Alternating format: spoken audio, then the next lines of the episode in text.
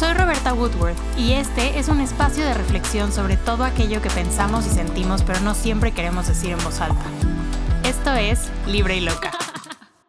Hello, les doy la bienvenida a un nuevo episodio de Libre y Loca. Espero que estén muy bien. Este episodio lo he querido grabar desde enero, pero, pero me sentía muy vulnerable y, y, no, no, sabía, no, no sabía qué iba a pasar, pero me da mucho gusto poder ya hacerlo. Así que les cuento. Empecé el año con un podcast llamado 2023 es el año del sí.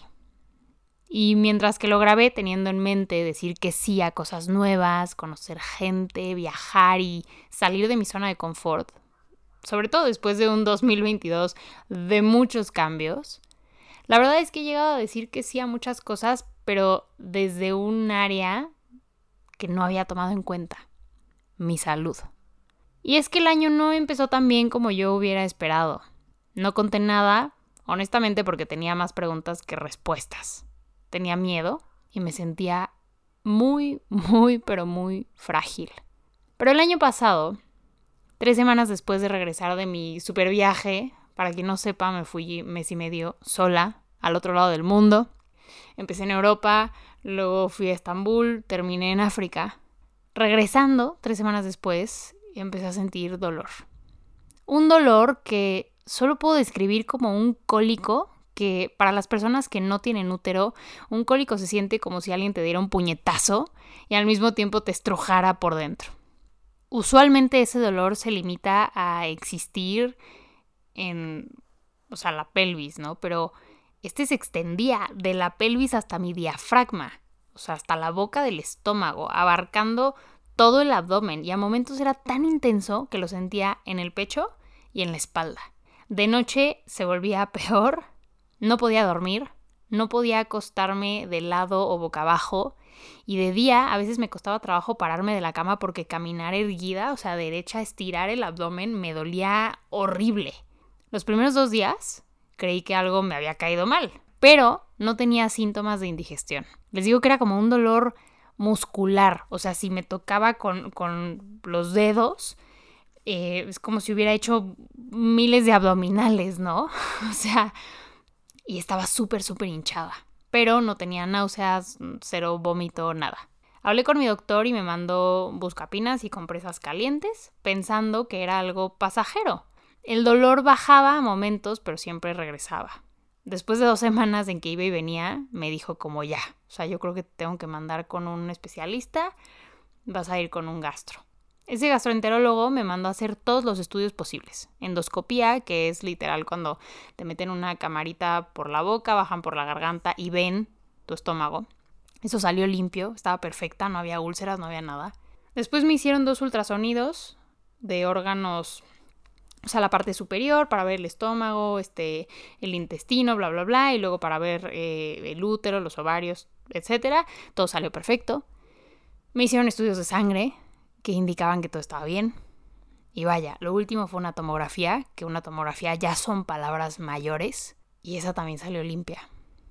Ahora, o sea, se los digo solemne, no porque yo quisiera que saliera algo, pero es que encima del dolor ya había angustia de que no había una aparente explicación para la hinchazón que se veía, que se sentía, y eso me empezó a generar obviamente más estrés, más dolor, o sea, algo que ya era muy, muy, muy intenso. Yo lloraba, yo gritaba todas las noches.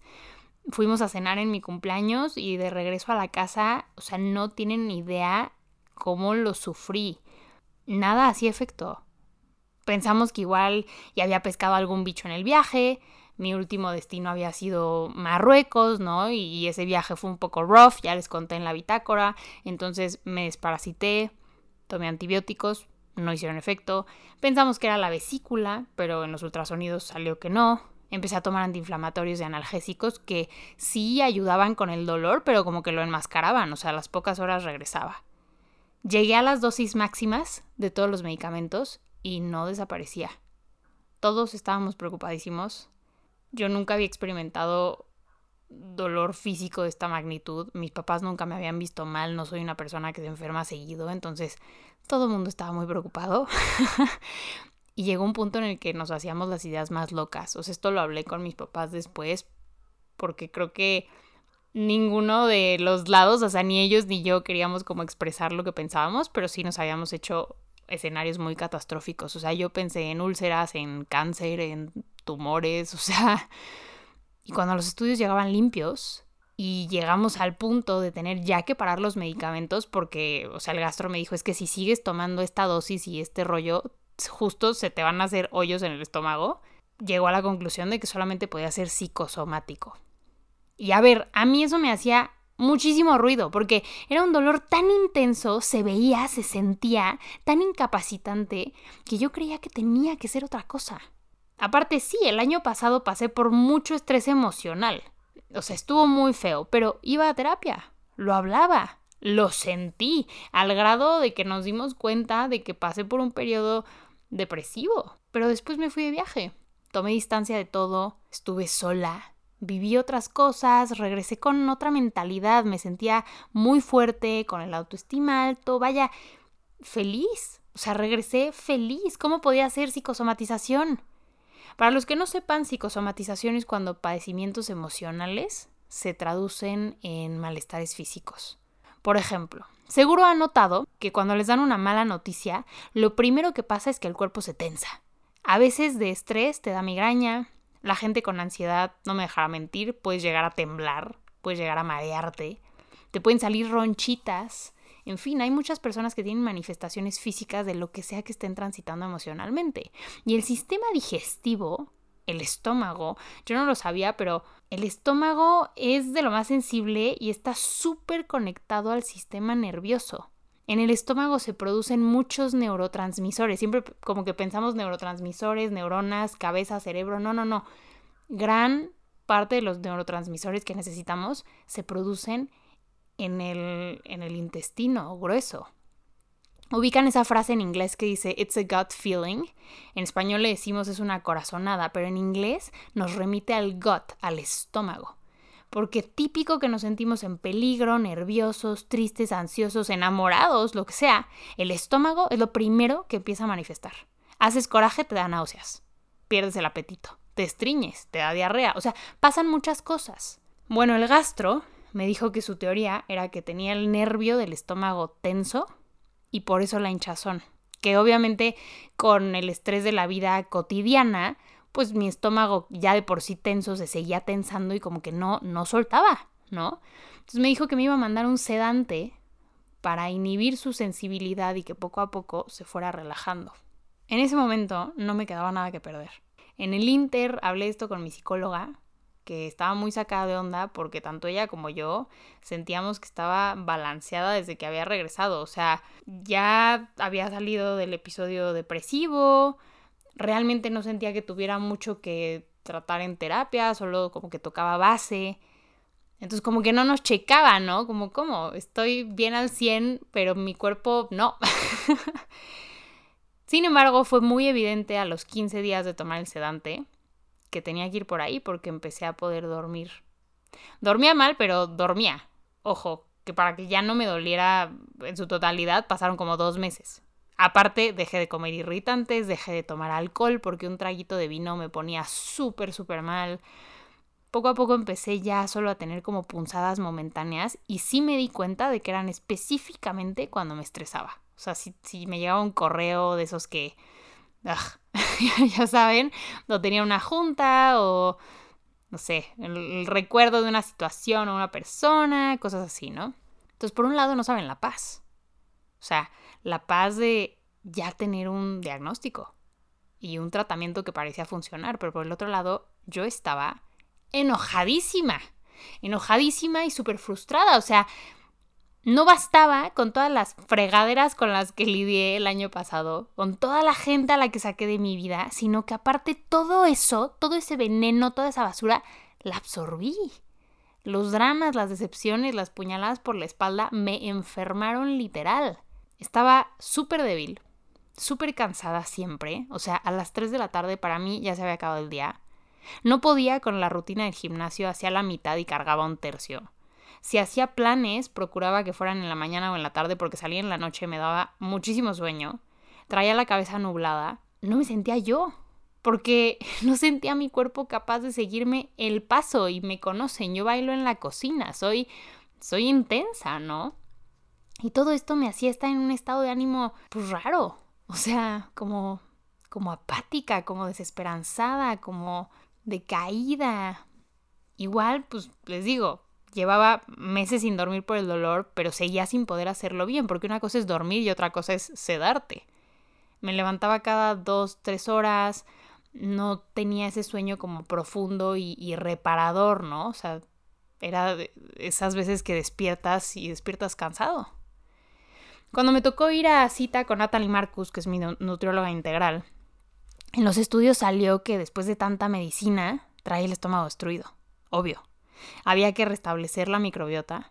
No estaba absorbiendo nutrientes, o sea, no estaba absorbiendo ni vitaminas ni minerales.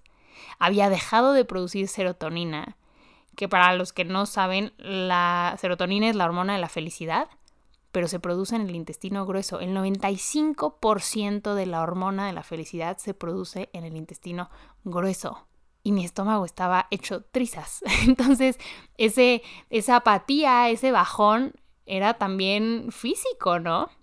También si dejas de producir serotonina, dejas de producir melatonina, que es otro neurotransmisor que le avisa a tu cuerpo que ya es hora de dormir. Entonces, todo estaba más que claro.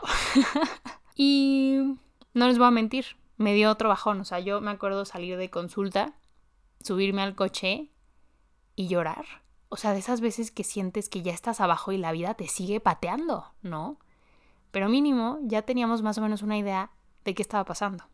Llegué con una reumatóloga picudísima. Los reumatólogos son los que se especializan en el rollo del sistema inmune. Y me dijo que le parecía que estaba presentando un cuadro de disautonomía. Traducción, mi sistema nervioso estaba desregulado. Esto es súper complejo de diagnosticar porque precisamente las manifestaciones se dan en el cuerpo. Entonces, igual y tú llegas por un dolor en el pecho con un cardiólogo o vas con el gastro o vas con un oculista sin saber que tu dolencia no es propiamente de ese órgano o sistema. Es más bien una señal de que tu sistema nervioso está flanqueando. ¿Por qué flanquea el sistema nervioso? Por el trauma. Y ahora sí, agárrense porque esto se va a poner muy interesante y muy profundo. Ahí les va, vamos a empezar por definir el trauma. El trauma no es un suceso, no es algo que pasa, como pensamos comúnmente. Usualmente la palabra trauma nos remite, nos hace pensar en un evento terrible y enorme como un accidente o la muerte de un ser querido o un abuso físico, emocional y mental. Y sí, esos son eventos traumáticos, pero no es lo único que puede ser un trauma. Los traumas surgen en cualquier momento donde te percibes en peligro o donde realmente estuviste en peligro y tu sistema nervioso se haya activado. Y hay que pensar que este sistema se construyó hace millones de años. Entonces, para el organismo es indistinto si la amenaza es un mamut, un tigre dientes de sable, hablar en público, la niña bichi del salón que se la pasa cuchicheando cuando te ve, o tu ex. Un trauma es como si te metieras un pedazo de carne a la boca y en lugar de masticar y tragar, o sea, de digerir, directamente pasa de la boca al estómago. ¿Qué va a pasar? pues, o sea, te va a incomodar mucho, te va a doler, no lo estás pudiendo procesar. Entonces, ¿alguna vez en tu vida alguna persona, escenario o situación te hizo sentir amenazado? Y si no tuviste las herramientas, el espacio, la conciencia o las personas a tu alrededor para regularlo o resolverlo, ahí se queda. El trauma es la memoria corporal de un suceso y por ende el trauma no vive en la cabeza. Como dice el psiquiatra y escritor Bessel van der Kolk, The body keeps the score. El cuerpo lleva la cuenta y eventualmente demanda un ajuste. Yo llego a toda esta información buscando, o sea, yo estaba aterrada, aterrada por el dolor. Es que no, no sé cómo explicárselos. Estaba aterrada por los tratamientos que no funcionaron. Estaba aterrada por cómo esos tratamientos y, todo este proceso había puesto mi cuerpo bajo más estrés y malestar. O sea, me asustaba que, que nadie se hubiera dado cuenta, que yo no hubiera sabido qué hacer, que, que nos hubiera costado tanto trabajo como encontrarle, ¿no? El, el, pues el hilo a este rollo. Y fue más o menos en esa época cuando escuché esta frase que les compartí en otro episodio de que el conocimiento o el maestro llegan cuando el alumno está listo. Porque fue entonces cuando poniendo podcasts en aleatorio, me topé con una entrevista de María Manunos de The Hill Squad a Sarah Baldwin, una coach de terapia somática, que se puso a explicar cómo funciona el sistema nervioso, cómo se ve la desregulación y cómo ayudarte a regularte. En otro momento, chance cero me hubiera llamado la atención, pero me lo eché todo y me sentí súper identificada con mucho de lo que dijo, porque previamente, antes de todo este tema, yo ya había tocado en terapia el hecho de que había áreas de mi vida que justo ya había tratado en terapia, pero que de pronto me detonaban a un nivel súper visceral, o sea, sentía en mi cuerpo pesadez o se me cerraba la garganta o tenía múltiples manifestaciones ante, yo qué sé, un correo, un mensaje, una interacción social, o sea, que alguien me mintiera, por ejemplo, y a nivel racional lo entendía, ¿no? Y podía identificar la, la emoción, podía identificar las razones, todo, lo tenía súper trabajado. Entonces, no sabía por qué a nivel fisiológico lo sentía tan intensamente, como que me invadía el pecho. Yo creía que había una desconexión. De verdad me preguntaba, ¿cómo es que esto me sigue afectando? Ejemplo, empezar a salir con alguien. Después de haber súper trabajado el tema de mi ex relación con un cuate diagnosticado con narcisismo, tener la certeza de que cada persona con la que he salido o salgo es diferente, tener la certeza de que tengo las herramientas para identificar patrones que no me gustan o me hacen bien y tener evidencias de que puedo expresarme, puedo irme y manejar bien esas situaciones, ¿por qué de pronto me da miedo siempre en las primeras etapas conocer a alguien? Bueno, tanto esas preguntas como lo que pasó a nivel psicosomático a principios de este año me lo contestó un poco este podcast. Así que les voy a compartir mis notas. By the way, ya me contacté con Sarah Baldwin, me encantaría tenerla en este podcast, pero tiene una agenda súper apretada, solo da consulta en Los Ángeles, entonces ya se hará, pero bueno, le pregunté si podía compartir esto y me dijo que sí. Les digo, mi primer impulso ante todo fue, fue investigar y llevarlo de nuevo a terapia. Pero Sara explica que aunque todo eso es correcto, comprarte un libro, echarte un documental, discutirlo con tu psicólogo, que por supuesto que ayuda, porque si no entiendes algo no lo puedes cambiar o enfrentar. Todo eso es un acercamiento cognitivo, o sea, estamos usando la corteza prefrontal, nuestro cerebro racional, para intentar de racionalizar lo que sentimos y resolverlo desde ahí.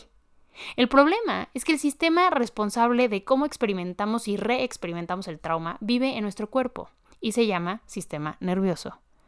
Este sistema habita a todo ser humano, pero no habla un lenguaje verbal. El sistema nervioso, el sistema inmune, hablan un lenguaje somático y eso se traduce literal en nuestras sensaciones. Esto es importante mencionarlo porque, por ejemplo, hablando de apegos, la gente ve tres TikToks, lee un libro al respecto y dice, ya, ya lo entendí todo, ya sé por qué me relaciono así en un nivel mental. Pero luego regresamos a nuestras vidas y se repiten los patrones. Volvemos a tener amistades tóxicas, se nos detona el miedo al abandono, no llegamos a una resolución porque a nivel cuerpo esa ansiedad, esa angustia que sentimos, sigue activando los mismos patrones neuronales de supervivencia con los que hemos aprendido a lidiar con esas emociones de, de, abandono, de ansiedad, de sed de amor, ¿no? Que nos han mantenido, según nuestro sistema, vivos y a salvo. Un camino neuronal con la repetición se vuelve un hábito. Un hábito que prueba útil ante el trauma es todavía más fuerte y más difícil de cambiar. Y el lenguaje de estos no es verbal. Por eso las afirmaciones, este rollo de la autosugestión, tiene que venir acompañada de cambios de hábitos y evidencias de que podemos hacer las cosas de una forma diferente. Porque estoy segura de que cualquiera aquí que haya tenido ansiedad y tratado de decirse a sí mismo, tranqui, todo está bien, no hay de qué preocuparse, nada malo está pasando, estás a salvo, tranquila, todo está bien, termina más ansioso. Porque la ansiedad no baja, y no baja porque le estamos queriendo hablar verbalmente a un sistema que no habla ese idioma. Entonces, lo primero que dice Sarah Baldwin, que para mí fue un parteaguas, es la resolución de un trauma no se da solo cognitivamente. En mi caso, esto fue una respuesta a mi grito de ayuda de por qué la terapia que me ha servido toda la vida, de pronto como que sentí que no me estaba funcionando. Y no era eso. Terapia es canasta básica y tiene beneficios empezando por la conciencia de que existen en tu vida detonantes, estresores, patrones y traumas, de los que la mayoría de nosotros, si no es justo por esa introspección, no nos damos cuenta. O sea, porque si siempre te han dicho que tiempo al tiempo, no llores, sigue caminando, esos estados de defensa en los que caemos, esos estados alterados, tanto mentales como físicos, se vuelven la norma. Aprendemos a vivir con ellos porque no hacemos conciencia, porque no los enfrentamos. Entonces vivimos con el malestar. Hasta que algo nos afecta verdaderamente. En cualquier nivel, o sea, emocional, física, eh, profesional, relacional, personalmente. ¿no? O sea, el momento en el que no puedes tener una relación sana, el momento en el que te eres súper mecha corta, el momento en el que empiezas a tener issues en el trabajo, ahí sí dices, ah, ok, algo no está bien. Pero bueno, para mí todo esto fue la señal de que había un nuevo reto, si lo quieren ver así, un nuevo nivel de crecimiento, porque necesitaba algo más que solo terapia. Que sí, me dio mucha conciencia, pero ahora necesitaba más herramientas, necesitaba dejar de racionalizar mis problemas y sobre todo conectar, no en este plan mágico místico con el cuerpo, sino literal conectar con el cuerpo. O sea, dejar de verlo como dos partes y empezar a entender que mente-cuerpo es uno. Entender de dónde venía este trauma, cómo se manifestaba ese trauma, ¿Cuándo? ¿A qué pensamientos venía ligado? ¿A qué emociones venía ligado? ¿Qué historia se repetía en mi cabeza? ¿Qué escenarios catastróficos desencadenaba? ¿Y en qué momento se detonaba? El sistema nervioso es como un vehículo que habitamos. Cuando vivimos un trauma y no lo resolvemos, lo que pasa es que nuestro sistema nervioso todavía cree que esa situación está pasando o podría pasar en cualquier momento. Como resultado, experimentamos disautonomía o una falta de regulación que se vuelve crónica. Por ende, lo primero que hay que hacer es aprender no a decirle, sino a enseñarle al sistema nervioso que está a salvo y en el momento presente. O sea, no estás bajo amenaza. Por ejemplo, digamos que te buleaban en la escuela y no podías escapar. Una vez que tienes control sobre tu sistema nervioso, puedes regresar a cómo te sentiste en ese momento y hacer hoy, aquí, lo que no pudiste hacer en el pasado. Igual y sientes enojo o tristeza, quieres gritar o decir algo que no dijiste. Entonces, ya les conté un episodio que yo lo hago, te paras frente al espejo y lo dices. O gritas. O lo que quieras. Dejas que tu sistema nervioso termine el ciclo y lo registras en tu cabeza como terminado. Ya, por fin lo hice. Esto es lo que Sara dice que más o menos es la terapia somática. O sea, obviamente hay más trabajo detrás, estoy simplificando esto para explicárselos y es diferente para cada persona, ¿no? Hay cosas que hay que tratar de la mano de un experto porque regresar a ciertas situaciones puede retraumatizarte, ¿no? Pero bueno, esta es la idea. Así el pasado puede ser el pasado en lugar de un presente perpetuo y tu sistema nervioso puede dejar de percibirlo o ver situaciones similares de la misma forma. Ahora hablemos un poco más del sistema nervioso para entender cómo se conecta todo esto. Nuestros pensamientos, comportamientos, acciones, sentimientos, sensaciones y en general la forma en la que experimentamos a otros, a nosotros mismos y al mundo que nos rodea es producto de lo que está pasando en nuestro sistema nervioso autónomo. Este sistema se desarrolló hace 500 millones de años y tiene como primer y único propósito mantenerte vivo y a salvo a toda costa. Su primera línea de defensa es algo que se llama neurocepción, que para simplificarlo digamos que es un detector de amenazas que nunca descansa. Cada milisegundo de nuestras vidas, desde el momento en que nacimos, este sistema se ha estado preguntando si todo a nuestro alrededor, y en nuestro interior también a través de la introcepción, es seguro o no. Literal lo está haciendo en este momento. Por eso si alguien te dijera, hey, piensa rápido y pum, te avienta una pelota, te vas a agachar o la vas a esquivar. Por eso cuando te tropiezas metes las manos y escuchas un gruñido amenazante detrás de ti, eso va a desencadenar pensamientos y sensaciones. Ahora, ¿cómo decide ese sistema que algo es seguro o que algo es una amenaza potencial o que algo es una amenaza mortal? Bueno, todos tenemos una base de datos llena de todas y cada una de las experiencias que hemos vivido lo bueno, lo emocionante, lo esperanzador, lo relajante, lo malo, lo triste y lo terrible. Así que si hay traumas, están ahí también. Contra esta base de datos es que ese sistema dictamina si algo es o no peligroso. Ejemplo, si yo veo un perrito en la calle, yo Roberta, por mi mente pasan muchas cosas. Me da ternura, lo quiero acariciar, me siento segura. Cuando nuestro detector de amenazas identifica algo, según nuestra base de datos, como seguro, entonces le dice a nuestro nervio vago que todo está bien. Y nuestro sistema, en lugar de entrar al quite y ponerse entre nosotros y la amenaza, digamos que camina a nuestro lado. Aquí está la paz, la felicidad. Estar en balance sin amenazas inminentes permite que en tu vida cotidiana te vulneres, que te expongas, que te arriesgues, te permite ser visto, te permite recibir, te permite dar, te permite vivir en permisión ante lo que venga. La única forma de estar ahí es que nuestro detector de amenazas mande la señal de que estamos seguros. Digamos que hasta ahora tu vida ha sido bastante tranquila y libre de traumas.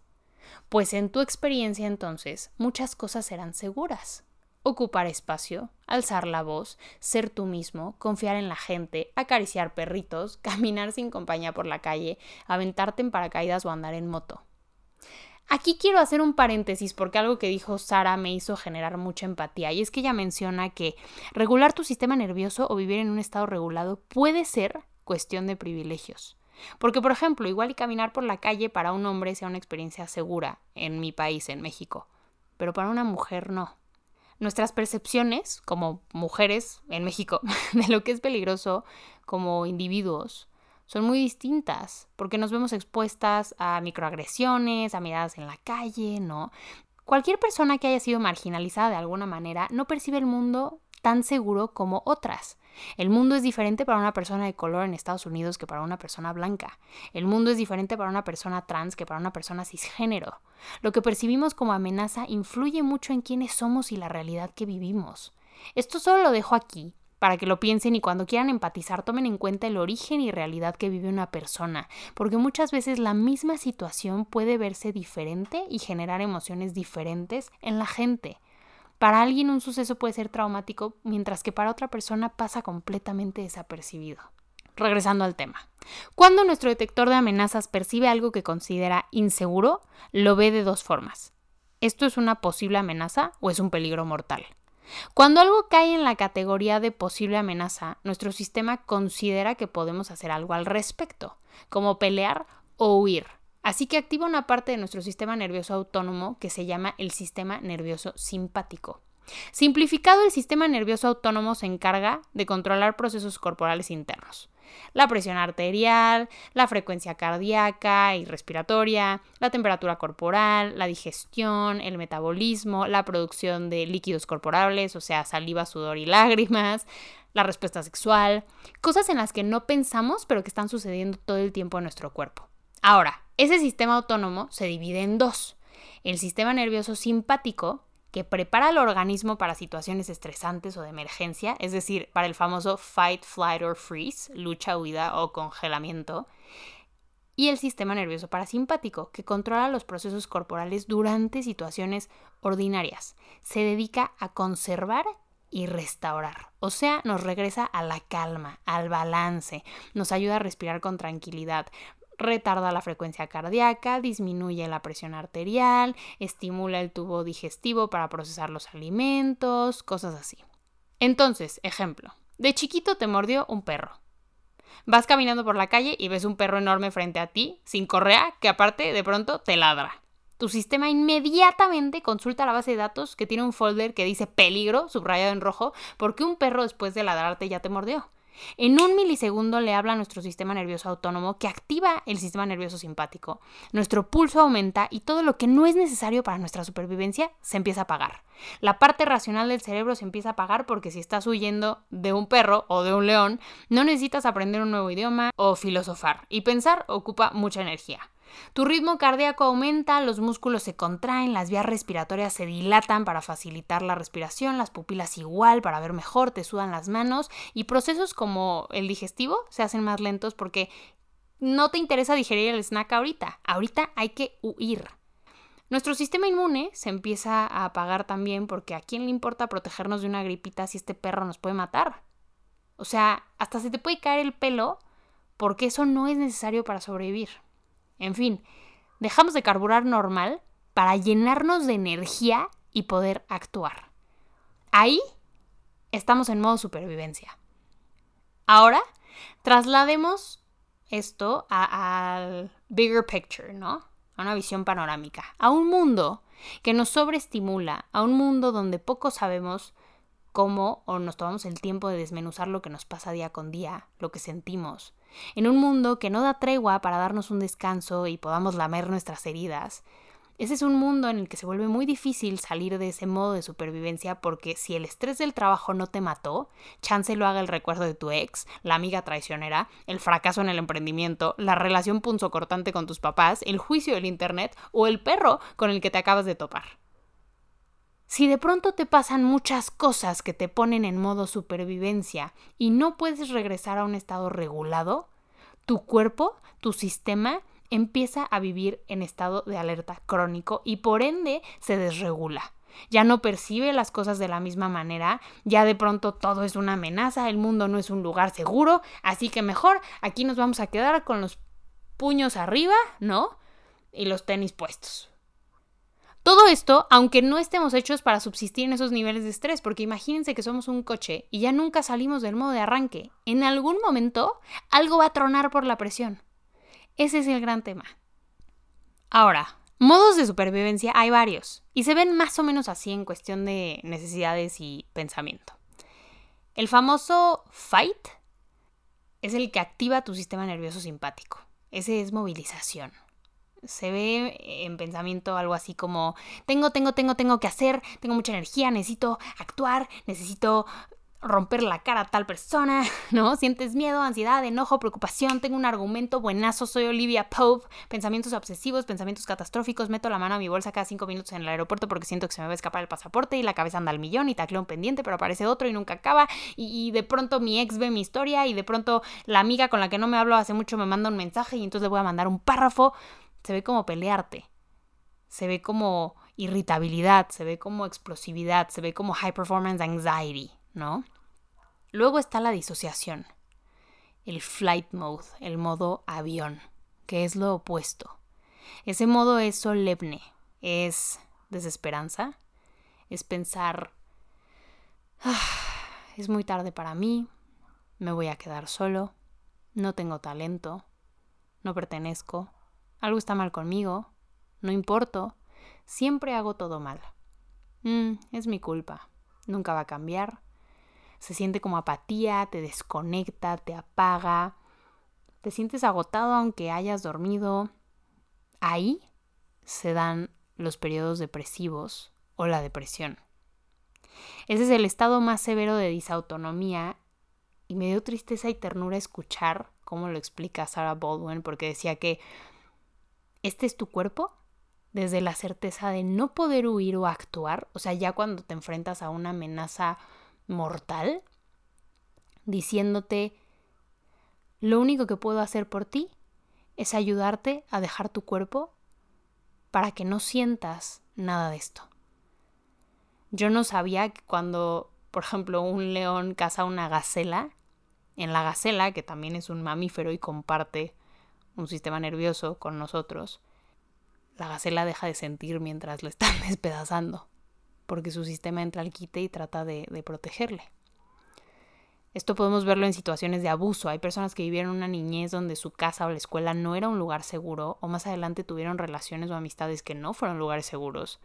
Y a lo largo de su vida ese escenario se ha replicado una y otra vez o viven un evento sumamente traumático que para poder sobrellevarlo su cuerpo les dice, ¿sabes qué? Nos vamos a pagar. Nos vamos a pagar para que no tengas que sentir este dolor que no puedes controlar o detener. Y el último estado es el de freeze, es el estado de congelamiento. Y ese estado es una mezcla de los otros dos.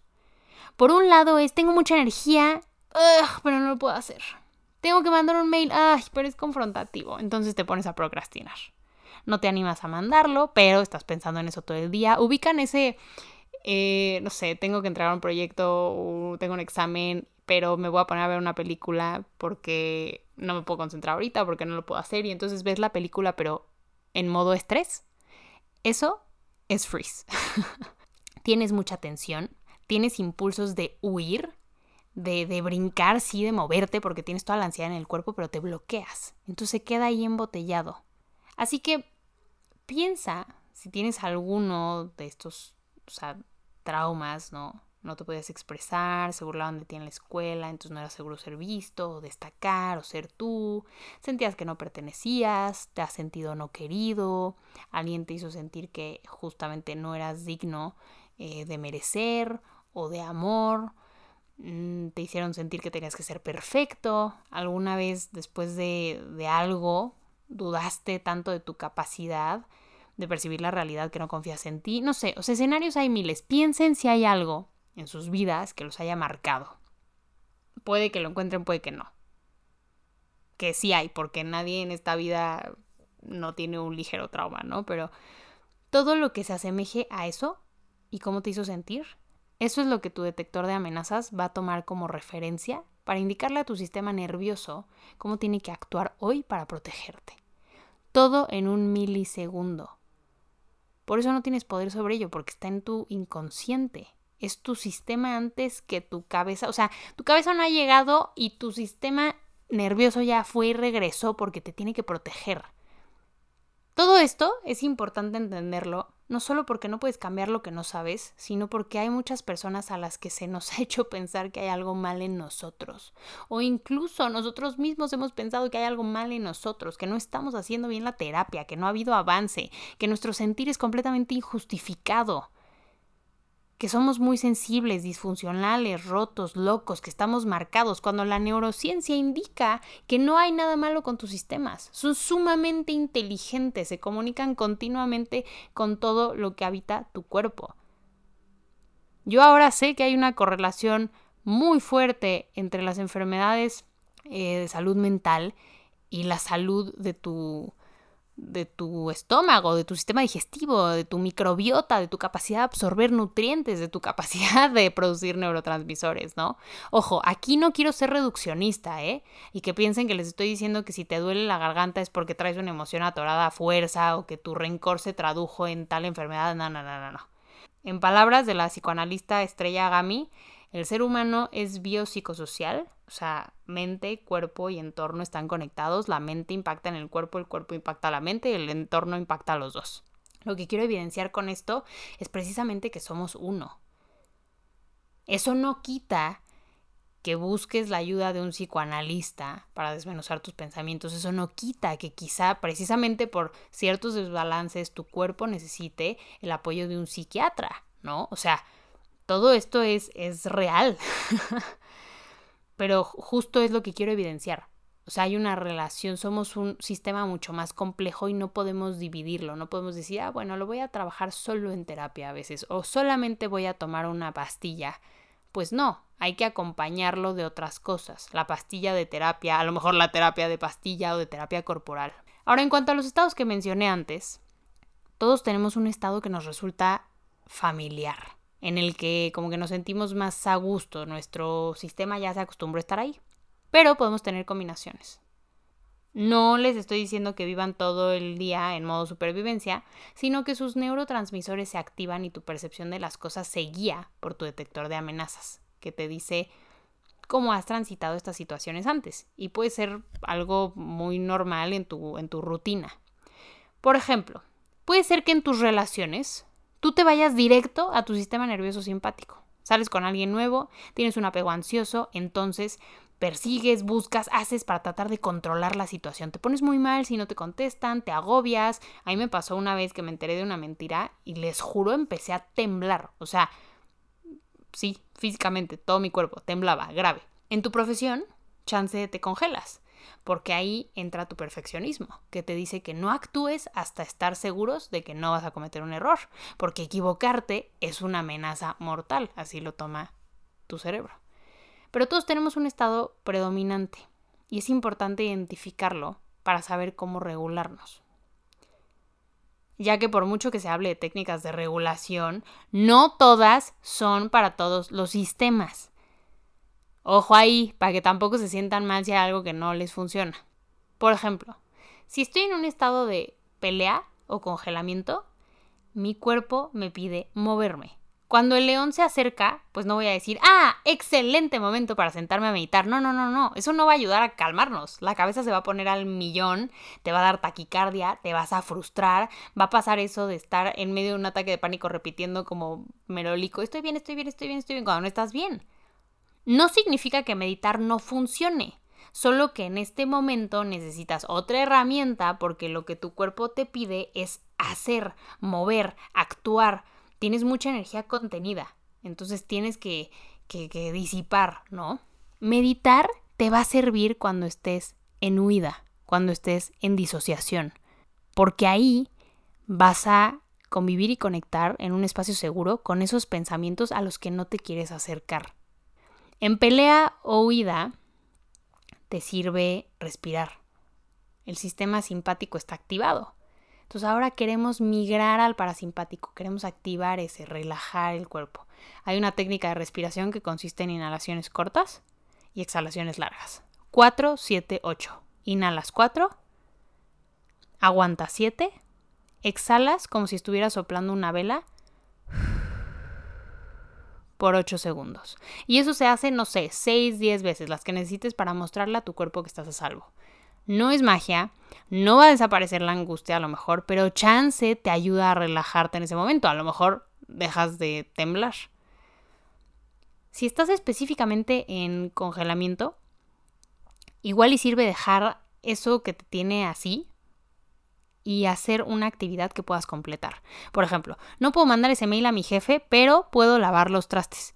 Es una actividad que comienzo y termino enfoco mi energía en esa tarea que puedo completar y entonces le digo a mi sistema que estoy a salvo y que sí soy capaz de llevar algo a cabo. El famosísimo breathwork tampoco te va a funcionar si estás en pelea o congelamiento. Porque si te estás preparando para huir del león, hacer respiraciones intensas para hiperventilarte, va a ser como echarle leña al fuego. Es muy catártico, sí, porque te va a llevar a un lugar eh, en el que tu sistema se agobia, entonces se vuelve emocional, pero eso te desregula más. Esa técnica sirve cuando estás en balance, con otro propósito en mente, métanse a buscar a, YouTube o a Google o por ejemplo el método Wim Hof. El breathwork te sirve para, para, producir CO2 en tu cuerpo, llenarlo de CO2 y después con base en respiraciones regresar a tu cuerpo en estado regulado, bla, bla. También sirve en disociación, porque en disociación estás como aletargado, entonces con eso vas como a, a, revivir, vas a despertar un poco a tu sistema, ¿no? Pero lo que quiero decirles con esto es que regresar a un estado regulado no es como ponchar un globo.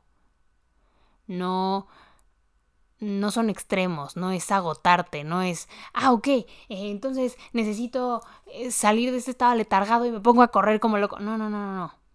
Es balance ¿Cómo se siente un sistema nervioso regulado? Me siento mucho más presente, estoy consciente de mi cuerpo y el espacio, o sea, el entorno. Puedo respirar profundamente en lugar de hacer respiraciones cortas entrecortadas. Chance siento calor en las manos, en la cara, en los pies, hormigueo, bostezos, eruptos, ruido en el estómago, gas. Me vas a decir cómo por. Pues sí, porque dado que tu sistema digestivo se tensa y se bloquea cuando estás en modo supervivencia, cuando te relajas, pues digamos que se echa a andar. Entonces eso está excelente. Te vas a sentir capaz, te vas a sentir fuerte, te vas a sentir más propenso a vulnerarte, ¿no? A probar cosas nuevas, curioso, a poder absorber conocimiento. Ahora, estas herramientas hay que practicarlas, porque estaría cañón esperar que herramientas que no sabes usar te funcionen en el momento que las necesitas. Primero necesitas saberte la ecuación y los pasos en momentos donde no estás bajo amenaza para que en ese momento no tengas que pensarlas tanto. El cerebro no puede borrar ni destruir, solo puede almacenar más información y si la información es que recurres a estas nuevas conexiones, patrones, costumbres, herramientas, tanto en seguridad como bajo amenaza, vas a dejar de fortalecer el reflejo de usar las anteriores. Y las nuevas se van a volver un hábito que te va a mantener regulado y va a seguir contribuyendo a eso con la práctica. ¿Cómo conectar más con tu cuerpo? Ok, ponte un par de alarmas en el día. Esta coach dice que de 6 a 10 veces. La verdad, yo no lo hago tanto, lo hago 3 porque una, así me acuerdo, dos, no interrumpe mis actividades. Entonces, cuando me levanto, cuando voy a comer y antes de dormir. En esos momentos me pregunto, ¿cómo estoy en mi cuerpo? Tengo mucha energía, estoy ansiosita, quiero complacer a todo el mundo, me agarro de la productividad, palomear pendientes, rutina, agenda, hábitos, quiero control a través de lograr mil cosas, siento que tengo que hacer algo ahorita, ahorita, ahorita, ahorita. Eso es que mi sistema nervioso simpático está activado, estoy en modo pelea. Entonces, ¿qué hago? Maybe voy al gym, maybe voy a nadar, me pongo a bailar, ¿no? O sea, saco esa energía.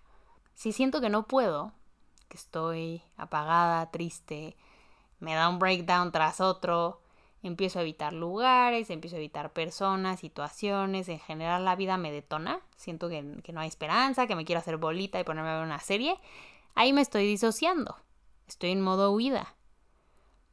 Entonces hago ejercicios de respiración intensos, busco alguna serie o película feliz, busco pasar más tiempo con mis amigos y familia, jugar con Himmel, ¿no? Ahí sí me obligo un poco más a salir, y si siento que tengo un frego de energía y tengo cosas que hacer, pero no puedo, me bloqueo, no puedo escribir, no puedo contestar el correo, no, no quiero tener esa llamada, esa conversación incómoda, entonces me pongo a sacar otros pendientes de mi lista que no me parezcan tan agobiantes, porque siempre hay algo que hacer. Ojo de nuevo, no les estoy diciendo que estén funcionando desde el trauma ni en modo supervivencia crónico. Esto es solo ejemplos de desde qué parte del sistema nervioso estás funcionando. Porque sí, tu sistema nervioso, o sea, por eso tienes dos partes, se, se activa y se desactiva, o sea, el simpático el parasimpático a lo largo del día, dependiendo a qué situaciones te expongas, etc. Entonces, digamos que es normal entrar y salir de estos estados, lo que ya no es lo más sano es estar en cualquiera de estos estados de una forma crónica que tengas estas manifestaciones no significa que estés psicosomatizando algo. Nada más le estoy explicando cómo funciona el sistema nervioso autónomo. Para terminar con este rollo, quiero contarles qué pasó con el estómago. Seguimos teniendo algunas preguntas, pero con toda esta información tengo una hipótesis. El año pasado, para mí la cuestión de amistades y relaciones fue muy desgastante, muy, muy desgastante y yo creo que fue tanto en un periodo tan corto que sí fue traumático. Y pues yo siempre he batallado con esa parte, ¿no? Con la parte de las relaciones. Como que me costó encajar de chiquita y eso me hacía vivir ansiosa en la escuela, siempre con miedo al rechazo, siempre con miedo al abandono. Eh, mi primera relación es un ejemplo de libro de psicología de violencia emocional.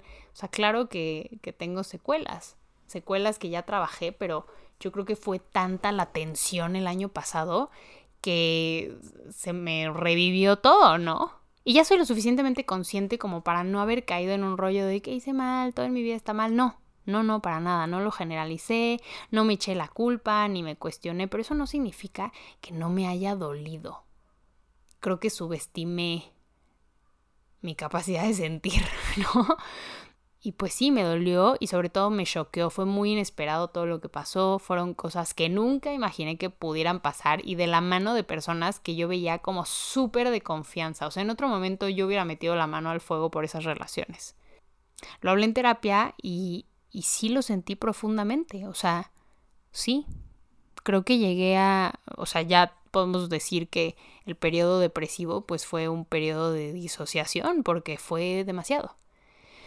Después llegó el cambio de aires, Madrid, Viena, Estambul, Londres, Marruecos, sola, lugares en los que me distancié de todo, pero por supuesto que estaba alerta.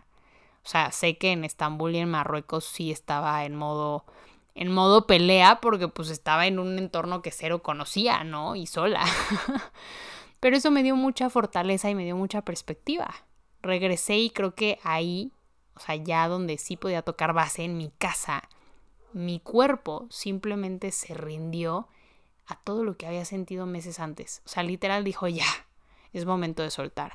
Y esto lo consulté después con una psicoanalista y me dijo que sí, que sí podía pasar, que muchas veces podemos identificar la psicosomatización porque cortas con el novio y, o sea, algo pasa, ¿no? Se te, se te rompe la rutina en muchos aspectos.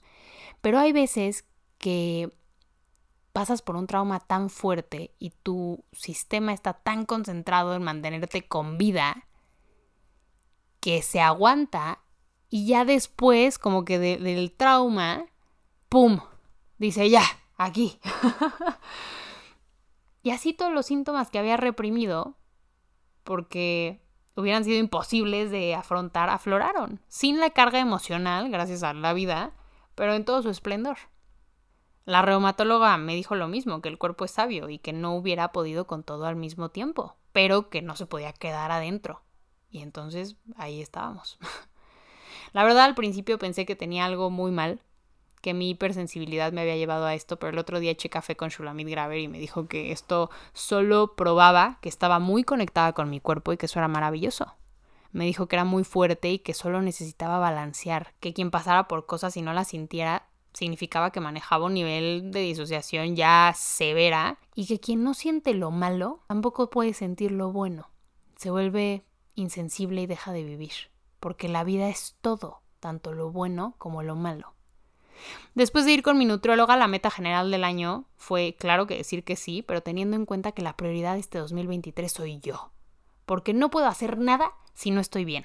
Así que la nutrición se volvió prioridad, una rutina de sueño se volvió prioridad, hacer ejercicio, pero también mucha empatía, mucha compasión conmigo misma en este proceso de recuperación y sobre todo mucha conciencia, de preguntarme paso a paso cómo me siento, de entender que no tengo que hacer la rutina más sofisticada en el gym porque haberme podido parar para ir ya es una victoria. Que está bien decir que no a la reunión cuando estoy cansada, que está bien bajarle al ritmo de la vida porque mi cuerpo me ha pedido a gritos ir más lento. La conexión mente-cuerpo la tenemos mega, mega infravalorada. Decidimos ir a terapia a trabajar nuestros traumas y se nos olvida que quien lleva la cuenta y reacciona ante ello es el cuerpo. Se te rompe el corazón y lo sientes. No me van a dejar mentir no me van a dejar mentir los que ya escucharon el episodio 1 de este podcast, que hace tres años, sin conocimiento de esto, yo les conté que llegué al hospital pensando que me estaba dando un infarto y me diagnosticaron síndrome de Takotsubo, o sea, síndrome del corazón roto, o sea, el corazón de tanto estrés se me hinchó. El cuerpo avisa, el cuerpo siente, el cuerpo lleva la cuenta, pero cuando tratamos de desenmarañar lo que hemos transitado en la vida, solo nos enfocamos en la mente, olvidando que somos un conjunto y que así como la mente quizá necesita aceptar o entender lo que pasa, hay que darle señales al cuerpo de que está fuera de peligro. La reumatóloga me dijo que tenía que reevaluar mis prioridades y soltar lo que no me diera paz. Y no sé cómo explicarles, pero después de semejante dolor, cosas que me pesaban se volvieron completamente irrelevantes. Ninguna persona que ofrezca amistades de medio pelo, ningún pelafustán, ninguna traición, deslealtad, envidia, falta de comunicación, de responsabilidad existencial, de ovarios para decirme las cosas. Ningún trabajo, correo, mensaje vale mi bienestar. Nada de eso vale mi dolor. Tristemente tuve que llegar hasta aquí, tuve que llegar al hospital para tomármelo a pecho y empezar a vivir más lento. Pero lo bueno es que siento que desde los últimos cinco meses, en muchos aspectos mi vida es otra. Mi amiga Jaro Escárcega me dijo que preguntara qué tan ligeras o pesadas me parecían las cosas, y me parece un excelente método para tomar decisiones inmediatas. Desde decidir si salir a cenar un miércoles, ir a la fiesta el viernes, aceptar un proyecto, propiciar una amistad, salir con una persona, si no me contribuye, si no me suma, si no se siente ligero, es un no. No significa que porque algo se complique tantito ya va. No estoy diciendo que te des por vencido, ni que no seas resiliente o paciente o chambeador. La vida viene con incertidumbre y altibajos, pero hay cosas que no valen tu estrés y punto. Trato de actuar en congruencia con mi mente y con mi cuerpo, que no se sienta pesado, que no se sienta resistencia desde la ropa que uso hasta la rutina que sigo y lo que como ese día. Si hoy no me siento de verdad con la capacidad de al gym, no voy. Si hoy necesito sentarme a escribir sin distractores, cancelo el resto de mis planes, porque si no al rato ando toda tensa porque quiero escribir, pero no he podido hacerlo, bla, bla, bla. En medida de lo posible trato de no estresarme. Por otro lado, me abrí a explorar cosas nuevas. Alguien me escribió alguna vez por Instagram como tengo muchas ganas de, de conocer esta nueva Roberta cuando les conté que empecé a hacer journaling, pero esa es una de las muchas cosas a las que me he abierto a hacer, ¿no? Me invitaron a una certificación de barras de Access, que es como una herramienta energética. Si les soy sincera, no sentí nada, pero al mismo tiempo lo tomé y cada que he ido, lo tomo como una hora para cerrar los ojos y relajarme. O sea, yo no sé si sí hay un intercambio energético, si sí me está desbloqueando, no lo sé, pero cierro los ojos y me doy esa hora, cosa que antes no hacía. Le bajo a la velocidad. Empecé a hacer journaling en enero. Todos los días me levanto y agradezco por lo menos cinco cosas. Lo hago corto en una lista. Nunca he sido buena para llevar un diario, pero me he comprometido mucho con esto. Entonces, no sé, agradezco este proyecto, agradezco llegar a más gente, agradezco la plática que tuve con mi mamá, agradezco el cafecito que me eché con mi amiga, agradezco que mi cuerpo despertó sin dolor, agradezco las flores bonitas que vi camino a la chamba, agradezco cinco cosas, sean grandes o pequeñas, súper trascendentales o mundanas, lo que sienta. Y les juro que eso sí me ha cambiado la vida. Porque ahora cuando me frustro, ya no siento este impulso de generalizar que les dije antes. No, no todo está mal. Algo está mal o no es lo que me gustaría que fuera, pero a gran escala, a mi alrededor, en este momento de mi vida, hay mucho que agradecer y me llena de paz y me hace tomarme todo, o sea, hasta los problemas con más calma. Después de agradecer, escribo cómo me siento y por qué. Le doy voz a mis emociones, a las sensaciones que viven en mi cuerpo. Entonces escribo qué voy a hacer al respecto. Desde hoy voy a enfocarme a terminar X presentación porque ya, o sea, me urge. o voy a hacer cuentas y pagar impuestos o tener esa conversación difícil, hasta hoy voy a tomarme cinco minutos para respirar hondo. O voy a ver un capítulo de la serie que me gusta antes de dormir, leer un poquito, aceptar lo que es. Escribirlo es expresarlo, expresarlo lo vuelve real, lo real lo podemos afrontar, transitar, aplicar, etc. Por último, escribo cosas que quiero que pasen, para tenerlas claras y tomar acciones palpables para que sucedan. Otra cosa que acabo de empezar a hacer es el breathwork, tranquila cuando me acabo de levantar justo para salir de, de el estado no balanceado y, y pacífico en el que esté. Está científicamente comprobado que ayuda a regular y fortalecer el sistema nervioso inmune porque eso y los eh, ice baths, los meterte a la tina con hielo, es una exposición controlada en periodos muy cortos de estrés. Entonces te metes al hielo o empiezas a, hiperventilarte y hay un spike, hay una subida, un pico de cortisol, de adrenalina, de un montón de cosas que estresan a tu cuerpo, pero que luego cuando sales de ahí regresas inmediatamente a un estado, eh, a un sistema nervioso parasimpático y te relaja. Ahí empiezas a controlar ese cambio. Entonces en una situación de estrés tienes las herramientas para regresar a tu cuerpo al sistema nervioso parasimpático. Ahora obviamente esto requiere práctica, o sea, apenas estoy empezando, pero me tiene muy intrigada y me tiene muy emocionada. Ya les contaré en un futuro qué pasa. Nunca me ha gustado meditar porque no llego no llego a la calma y concentración en el momento presente de la que todo el mundo habla, pero en el hielo tu cuerpo está tan enfocado en sobrevivir que lo que estaba pasando en ese momento a mi alrededor eh, mientras estaba en la tina, a 5 grados, se difuminó. O sea, les juro, no me acuerdo de nada, no vi nada, no escuché nada. Yo estaba ahí sobreviviendo. Es algo muy primitivo y les digo, muy, muy, muy interesante. Googleenlo, hay mucha ciencia detrás, no soy ninguna experta, ya les recomendé en Instagram a expertos para hacerlo. Eh, pero les digo, estoy muy abierta a todo lo que me pueda contribuir. Por otro lado, entiendo que no basta con repetirle a mi cuerpo verbalmente que está salvo, que está bien, que merece, tengo que enseñarle. Por eso quiero decir que sí a todo lo que se sienta ligero, me dé paz, alegría y químicamente me llene de cosas que se sienten bien y me hagan salir del espacio de supervivencia en el que he estado. Estoy retomando actividades que me gustan como la cerámica, ir a escalar, pintar, estoy aprendiendo italiano, en fin, o sea, estoy diciendo que sí. Sí a amigos, sí a relaciones recíprocas presentes que se sienten ligeras, sí a probar. Ahora digo que sí a cosas que no he hecho antes, porque solo haciendo cosas que creíamos que no podíamos hacer es como nos convertimos en más de lo que hemos sido hasta ahora la paz que tengo ahora vale absolutamente todo lo que en algún momento creí que había perdido. Y acuérdense que no, el tiempo no lo cura todo, el tiempo nos da distancia, es lo que hacemos con ese tiempo lo que nos sana. Si el tiempo lo curara todo, no existiría el trauma y merecemos vivir la vida independientemente de lo que hayamos vivido desde un lugar regulado y en paz.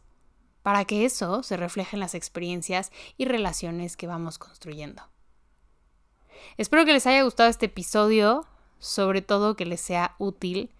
Sé que estuvo largo, es un temón. Yo sigo buscando a un experto aquí en México y si voy encontrando más recursos se los voy a ir compartiendo, pero si han tenido este tipo de problemas en los que no saben ni de dónde viene el malestar o tratan y tratan algo en terapia pero lo sienten intensamente, chance esto les da un punto de partida para indagar desde otro enfoque. Si no lo hacen ya, denle seguir a este podcast donde sea que lo estén escuchando dejen un review, activen la campanita para que les lleguen las notificaciones cada que salga un nuevo episodio. Igual suscríbanse si lo están escuchando en YouTube y síganme en todas las redes sociales, Facebook, Instagram, Twitter y TikTok como arroba de, o sea, T-H-E, Roberta Woodworth. Nos escuchamos la próxima semana. Les mando un beso. Bye bye.